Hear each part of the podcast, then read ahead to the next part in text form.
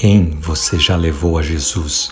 Parte 2 Da série Uma Vida com Propósitos, do pastor Rick Warren. A palavra de Deus nos diz no livro de Gálatas, capítulo 6, versículo 9: Não nos cansemos de fazer o bem, pois no tempo apropriado faremos uma colheita, isso se não desistirmos. Você já sentiu que alguém era um caso perdido? Que essa pessoa nunca viria até Cristo.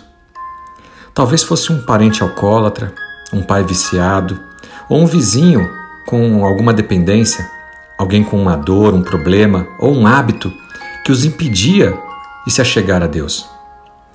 A verdade é que ninguém está fora do alcance de Jesus. Glórias a Deus por isso. Ontem nós vimos a importância dos pequenos grupos para ajudar pessoas desesperadas a encontrar a cura. Vimos a história no livro de Lucas, capítulo 5, onde um grupo de homens trazendo seu amigo paralítico a Jesus para ser curado.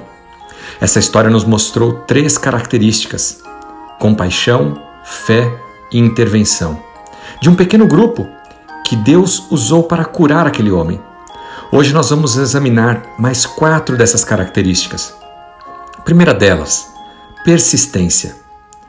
Você pode ficar desanimado ao tentar alcançar a sua família, amigos, conhecidos, para levá-los ao Evangelho, mas você não pode desistir. Os amigos, lá no livro de Lucas, capítulo 5, não deixaram que as dificuldades os desencorajassem. Não importava que houvesse multidão entre eles e Jesus. É o que diz no livro de Gálatas, capítulo 6, versículo 9 que nós não devemos nos cansar de fazer o bem, porque nós vamos colher aquilo que nós plantarmos, isso se nós não desistirmos. Segunda característica é a inovação. Esses amigos ousaram fazer algo diferente. Tinha uma multidão que não os permitia chegar até a casa onde estava Jesus. Foi muito inovador decidir subir em um telhado e destruí-lo para então levar o amigo até Jesus de cima para baixo. Imagine a bagunça que eles fizeram. Muitas vezes, nós precisamos pensar fora da caixa. Em pequenos grupos, será que nós estamos dispostos também a fazer algo diferente para alcançarmos as pessoas? Ou continuamos usando os velhos hábitos? Cada um tem feito da forma como pode, mas hoje eu quero te convidar a pensar diferente.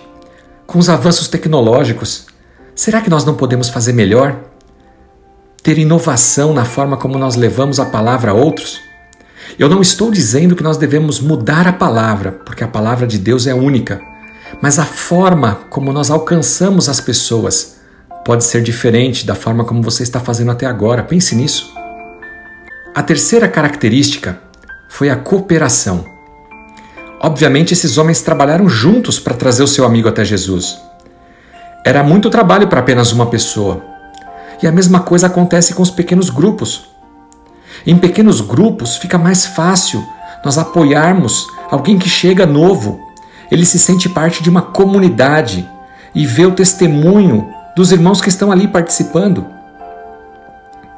Em quarto lugar, vem o sacrifício.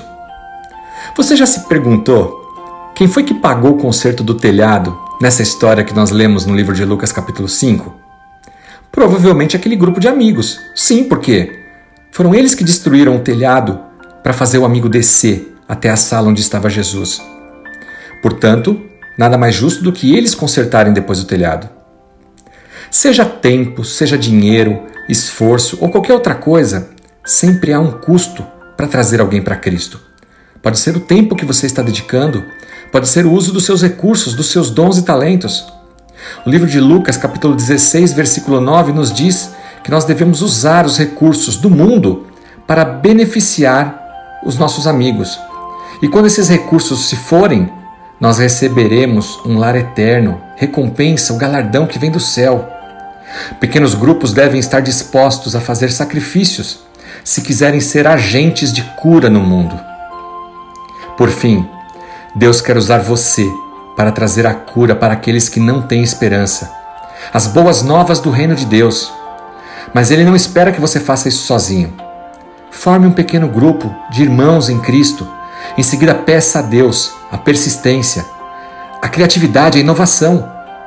Que vocês sejam cooperadores uns dos outros e estejam dispostos a fazer o sacrifício necessário para alcançar as pessoas que ainda não entregaram suas vidas a Jesus.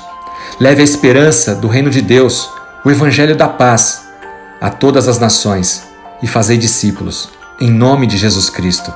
Que Deus te abençoe e te use poderosamente. Amém.